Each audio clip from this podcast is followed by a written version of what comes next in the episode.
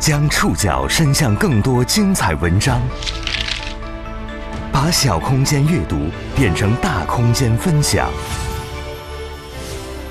宋宇选读，讲述现实世界里的真实故事，把小空间阅读变成大空间分享。欢迎各位收听宋宇选读。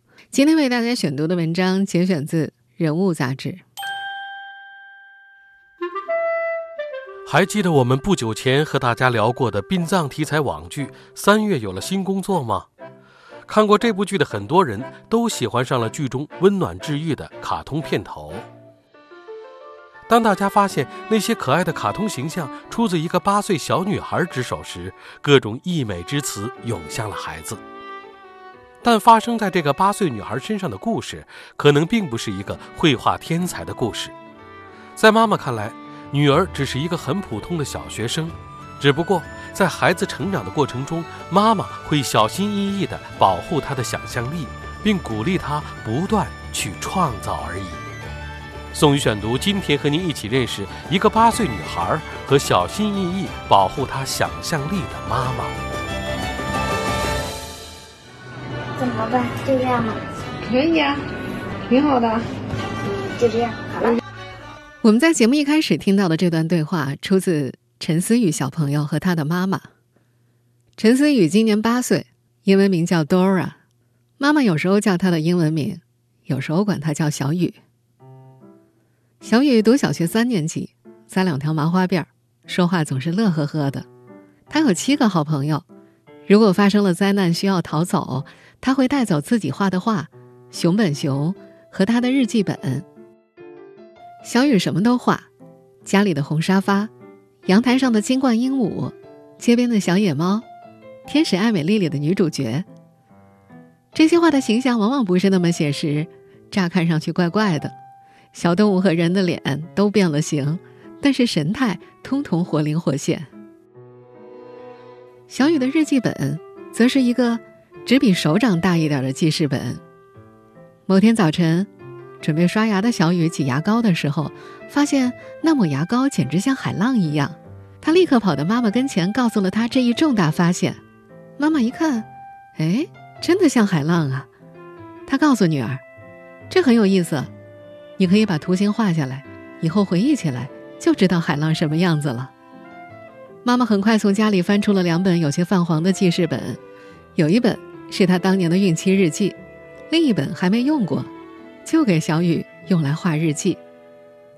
就这样，小雨郑重其事地给发现海浪牙膏的那天标注上了日期和天气，二零二一年四月十七日，后面再跟上一个小太阳。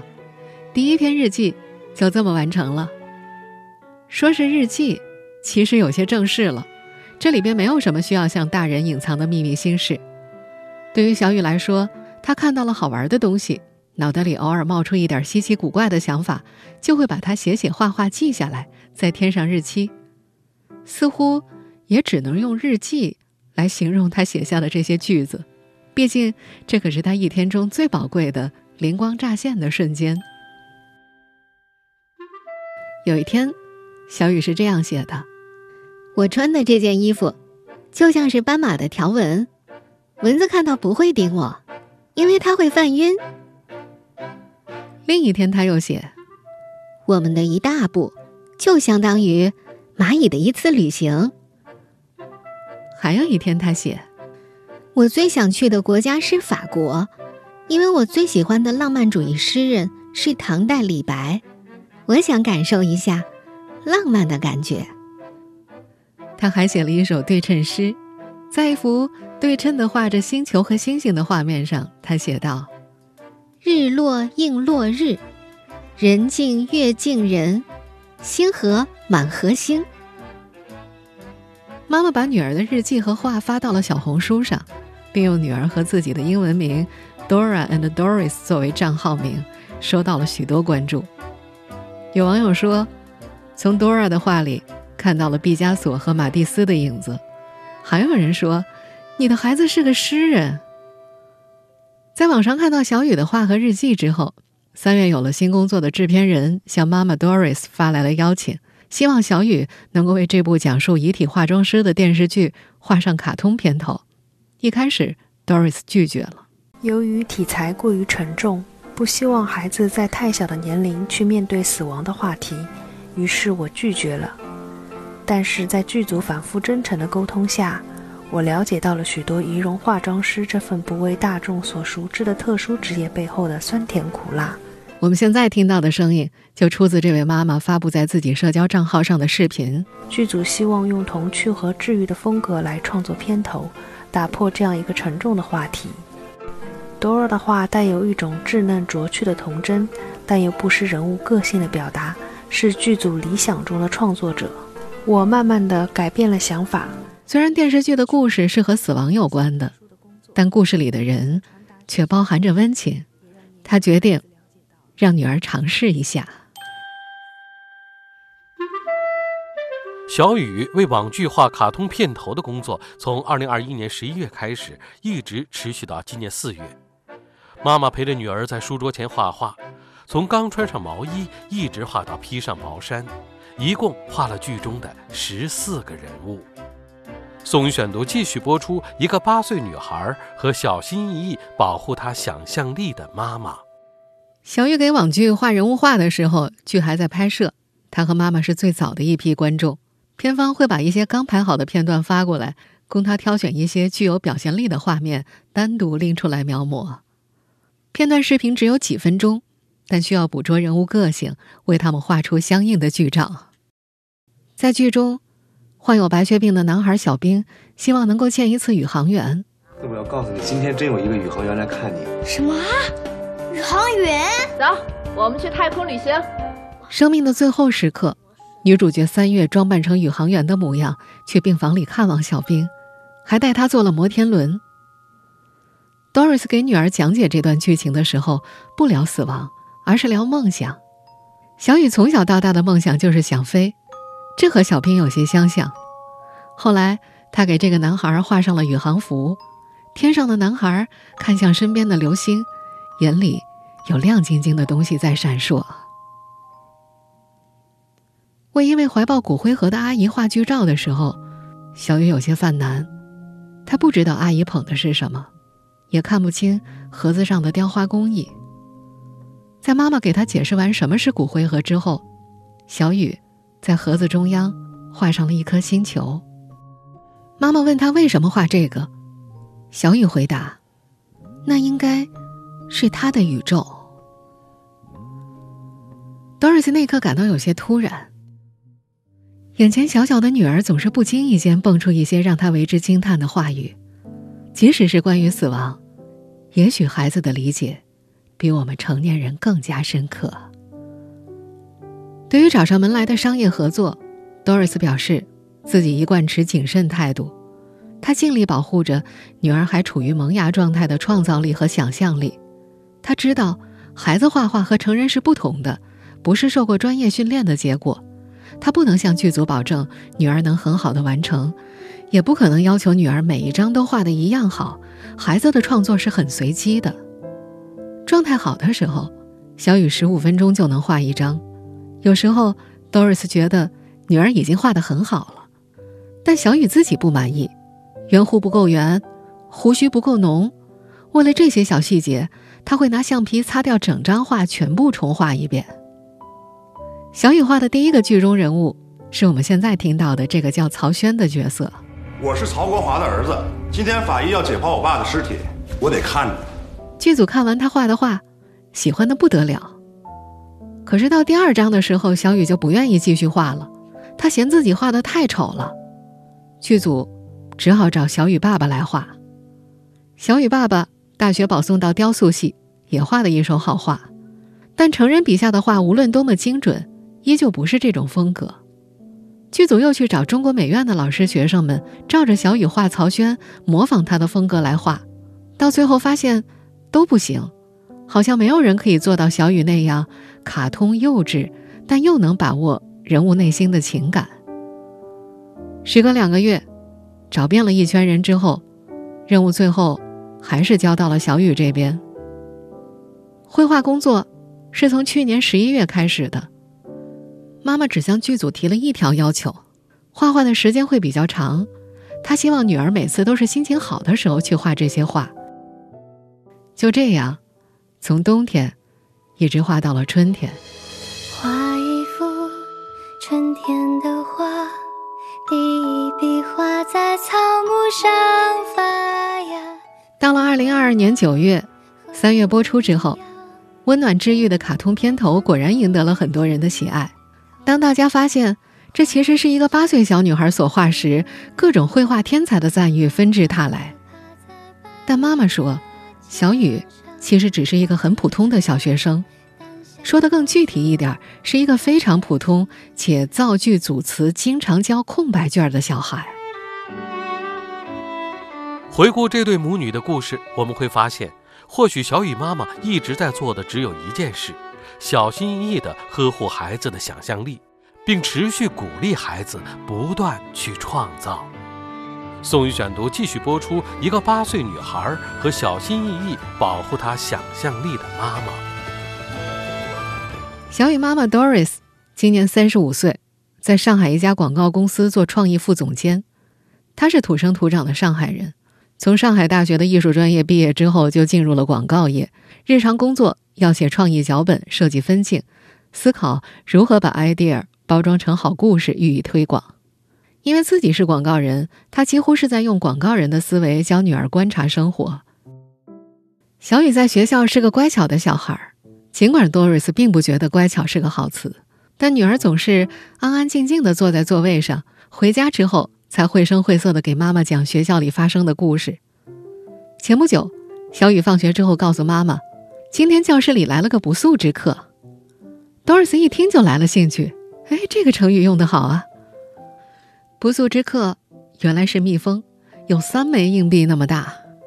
教室里的同学看见蜜蜂从窗户飞进来，每个人的反应都不同。有的人害怕，他们就尖叫，尖叫声此起彼伏；有的人不害怕，但他们起哄的声音比尖叫声更大。有一些同学想要解围。但没有人听他们的，还有同学吹嘘自己非常厉害，可是他们纸上谈兵，只说不动。小雨一口气罗列了七种同学的反应，他还告诉妈妈，最后还是老师最勇敢，他用语文书啪的打死了蜜蜂，一共飞进来三只蜜蜂，全都打死了。小雨说，他们全军覆没，所以没有蜜蜂回来复仇。在 Doris 看来。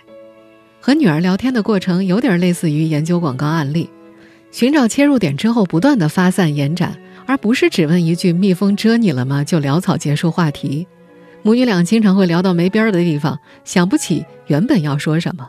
Doris 还打开电脑搜索蜜蜂图片，让小雨指给他看到底是哪种蜜蜂。哦，原来真的有那么大的蜜蜂啊！小雨喜欢画画，身高不到一米二的时候。妈妈常带他去各种免费博物馆和美术馆，看上海大大小小的艺术展，蹭免费的门票画。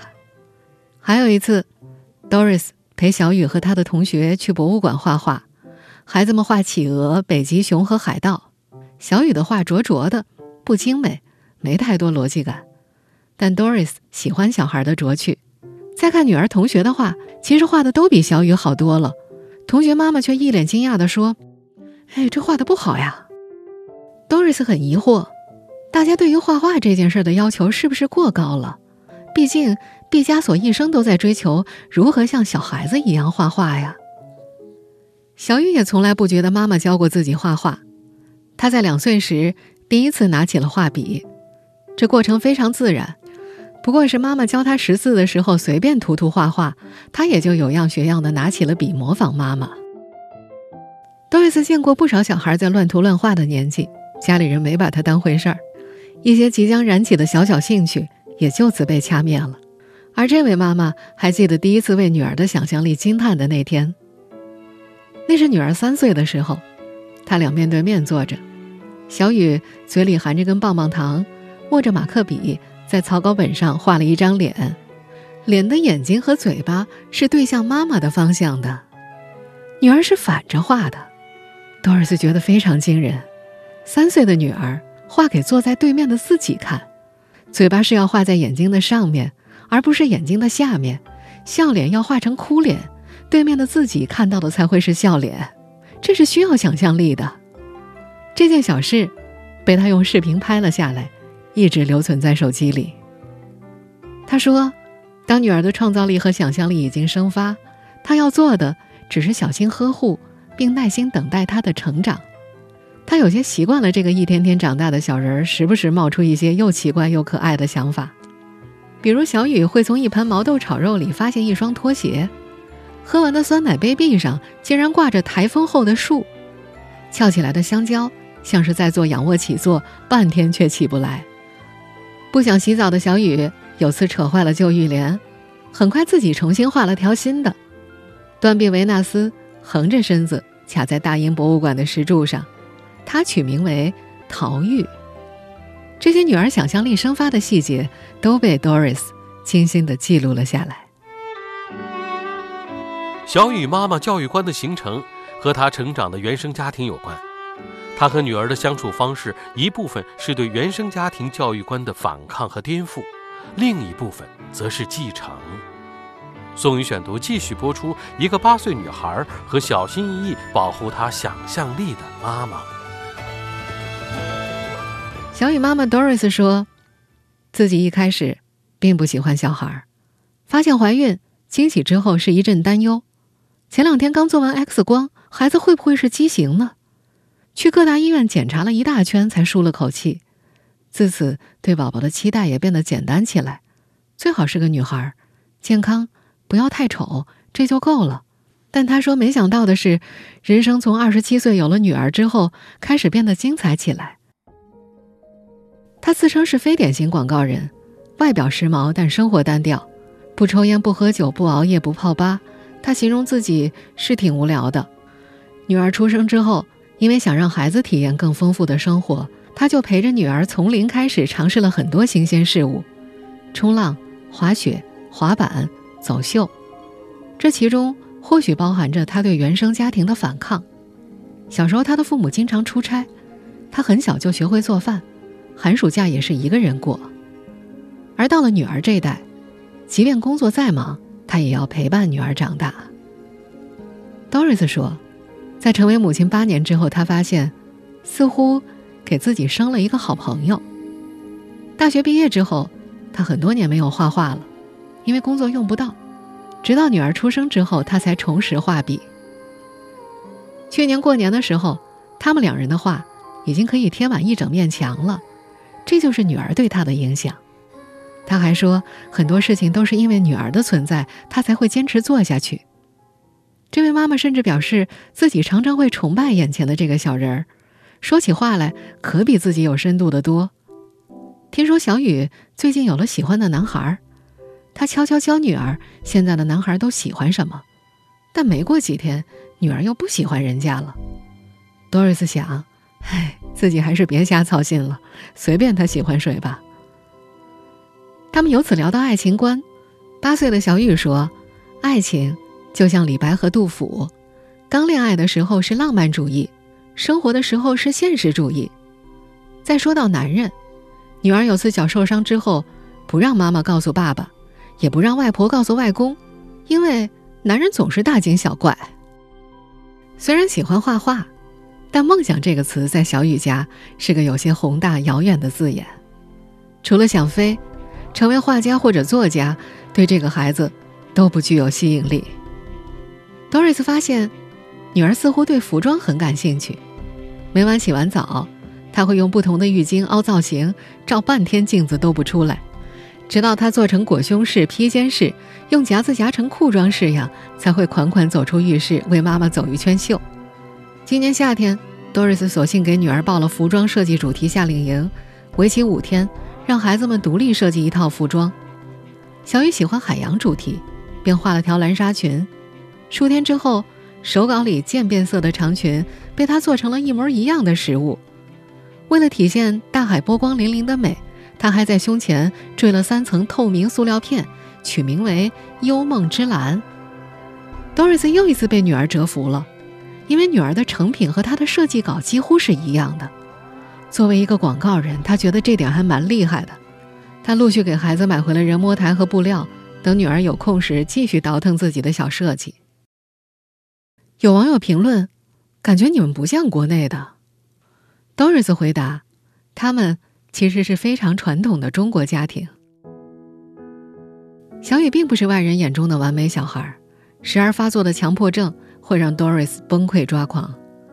小雨喜欢规律、稳定，甚至一成不变的物品。一盒新画笔使用之后要摆回原来的顺序，一本新书。必须和同系列其他书籍装帧一致，供他成套收藏。最严重的一次多瑞斯买的英国著名童话作家罗尔德·达尔的新书和女儿小时候读的拼音版本不一样，小雨就在家拼命的哭，边哭边控诉：“这本书跟之前长得不一样，我不会看的，买回来也不会看。”那是上海封控的前一晚，窗外下着暴雨，他拗不过女儿。只能赶在快递站关门前，扛着一摞书出门退了货。即便非常生气，Doris 也依旧喊女儿小雨。不过，重音咬得更重一些，从不直呼她的本名。朋友说，他把好脾气都留给了女儿。他努力克服颠覆着与自己母亲那种相视无言的相处模式。他记得自己的童年时代，妈妈对他的家教总是很严，七点之前要回家。吃饭要讲究座位礼仪，遇见长辈要有礼貌的打招呼。学习上也是这样，妈妈没时间管他学习，但很在乎他的考试成绩。考不好，他就会受到非常严厉的训斥。关于童年，他想起的只有这些了。小时候发生了什么，他其实有点不记得了，只记得妈妈一直在否定自己，对自己泼冷水。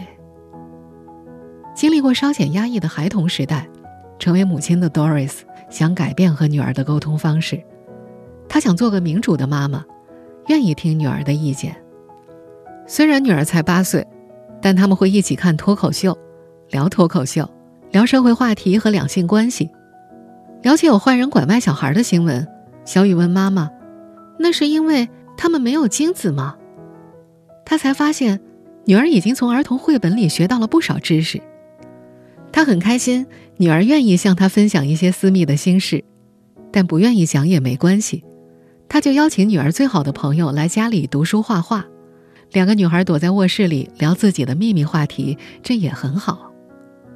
如果说 Doris 从原生家庭承袭了什么的话，那或许是和自己的妈妈一样，她们都是自己做主的女性。在 Doris 成长的年月，妈妈主外，是家庭的顶梁柱。爸爸负责煮饭、带小孩、做家务，其他大小事都是由妈妈做主的，这在当时不多见。到了 Doris 这儿，则是另一种意义上的权力在握，在他们这个小家庭里，女儿的事情都由她来做决定，而她又是一个从来不加入任何妈妈群的妈妈。在很长一段时间，小雨妈妈独特的教育观为她和女儿带来快乐，但不知何时起。这个安全而自得其乐的母女世界被一股强大的外界力量淹没了。在坚持了八年不鸡娃后，她开始有些动摇。之后是抓紧还是放任？这位妈妈还没有想好答案。宋宇选读继续播出：一个八岁女孩和小心翼翼保护她想象力的妈妈。Doris 一直是班主任眼中松弛的家长，但最近老师问她。哎，为什么你开始着急了？Doris 回答：“他有一整面卷子都来不及做啊。”小雨上小学三年级之后，明显感觉所学知识在学校不太够用了。Doris 对女儿一直是放养，从来不报辅导班和兴趣班。一二年级还比较轻松，到了三年级，考试时做题很慢，不熟悉题型，这些问题就通通都来了。他发现有些同学在家里刷卷子、刷题，但自家没有。这导致女儿经常有四分之一的卷面都是空白的，最近的考试结果非常差。如果只是按照正常的教学步骤而没有进行额外补习，女儿就会跟不上大部队的脚步。他在今年有些动摇，之后是抓紧还是放任呢？他还没有想好答案。这像是一个赌注。小雨读过的书、看过的展、画过的画，可能对考试升学没有任何帮助。但也许过了这个阶段又是有意义的。他很焦虑，不知道自己是否能承受住现阶段的压力，也不知道女儿经历的这一切是否会真的化为无意义。小雨和应试教育体系的不适配，在语文写作上早有体现。女儿年纪小小，但对作文有很高的要求，她喜欢写源自自身感悟的故事。遇到没有相关经历的命题作文，枯坐很久也憋不出一句话。作文素材网与好词好句大全在他们家是不受待见的存在。Doris 觉得那些用词优美的范句佳文写得挺好，分数也很高，但自己不喜欢，小雨也不喜欢，更不愿意背那些万金油式的例句。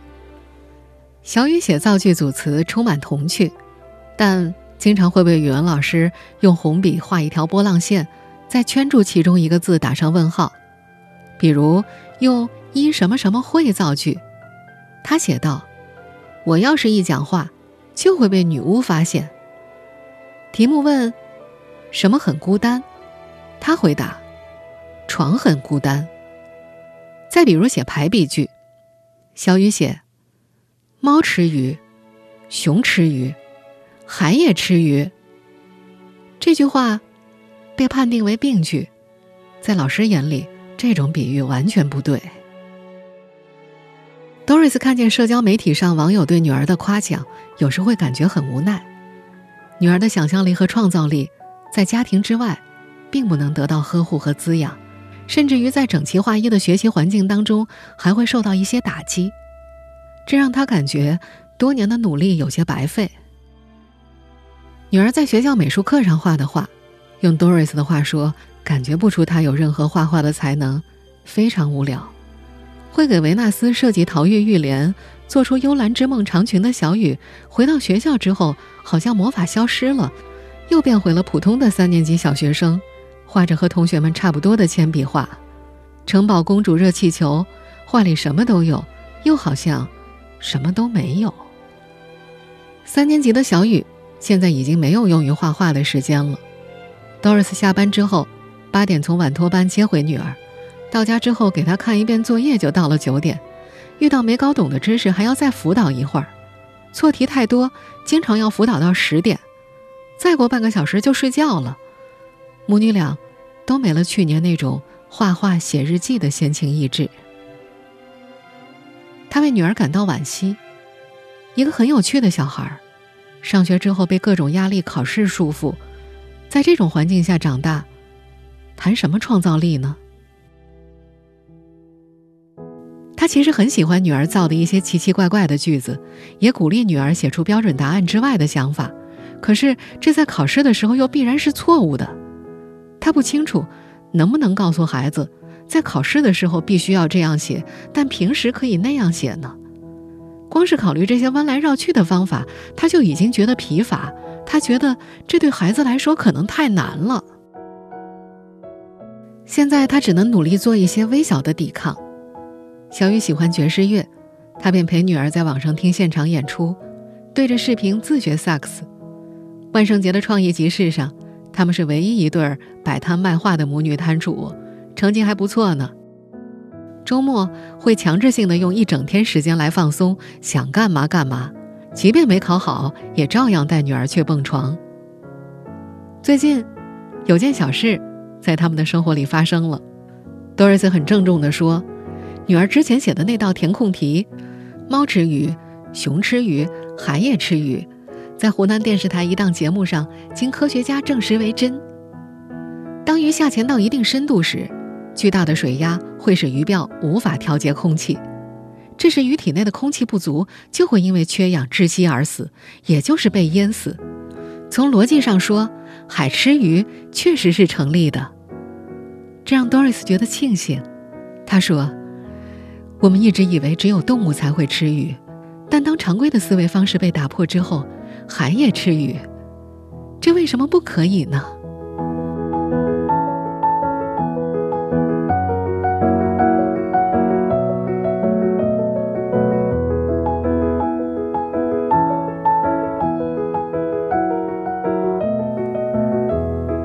以上您收听的是宋宇选读，一个八岁女孩和小心翼翼保护她想象力的妈妈。本期节目节选自《人物》杂志。